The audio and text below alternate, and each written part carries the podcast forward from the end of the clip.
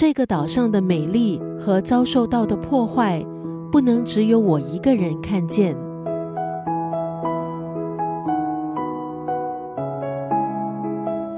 打破台湾纪录片史上票房纪录的《看见台湾》上映十周年，直升机空难意外发生六年之后，透过好友的笔触，看见最真实的齐柏林。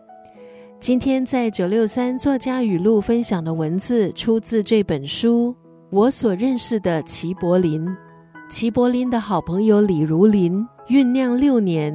以详实的访查，还有深情的文字，把齐柏林一生的执着和热情做了细腻完整的记录。齐柏林是台湾空拍导演、摄影师，也是环保运动支持者。他花两千五百个小时飞行，数十万张底片，还有数位影像，以台湾的地形、河流还有生态为拍摄的主题，向大众提倡环境保护。十年前上映的纪录片《看见台湾》撼动全台，让观众看到前所未见的景象。这部纪录片不止唤起人民对土地的骄傲，也促成了土地保育行动。二零一七年六月十号，齐柏林在拍摄《看见台湾二》途中坠机离世。他赌命飞行空拍，完成了震撼人心的纪录片。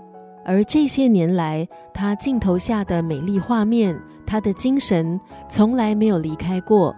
今天在九六三作家语录就要分享这本书，我所认识的齐柏林当中的这段文字。